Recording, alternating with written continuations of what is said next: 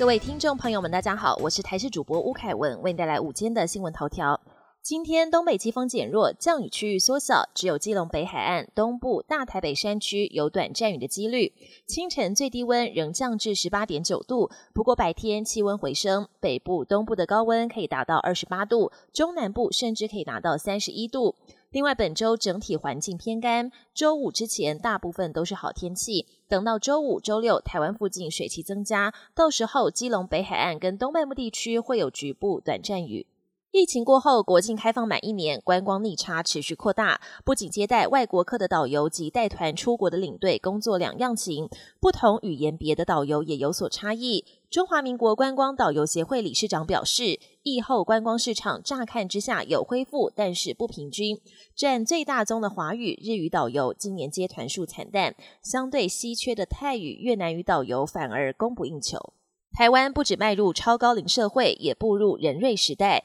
医疗需求可预期增加。但对比各国在新冠疫情之后快速推动远距医疗，美国更发展出虚拟诊所，台湾的远距医疗发展却持续卡关。卫福部回应，预计十一月就会公告再放宽远距医疗五个项目。国际焦点。以色列军方发言人二十一号召开记者会，宣布以军将加强对加萨走廊的攻击力道，进一步对伊斯兰激进组织哈马斯施压。发言人哈加里要求加萨北部居民尽速往南撤离，将加强打击哈马斯据点，明显为地面战创造有利条件。同时提到，从埃及进入加萨的人道救援物资持续受到以军的监控。哈马斯卫生部最新统计，以军开火以来，已经在加萨造成四千三百八十五人死亡。日本福岛县平田村十多年前开始种植哈瓦那辣椒，没想到当地各项条件都很适合这种辣椒生长，不但收成佳，还逐渐成为平田村知名特产。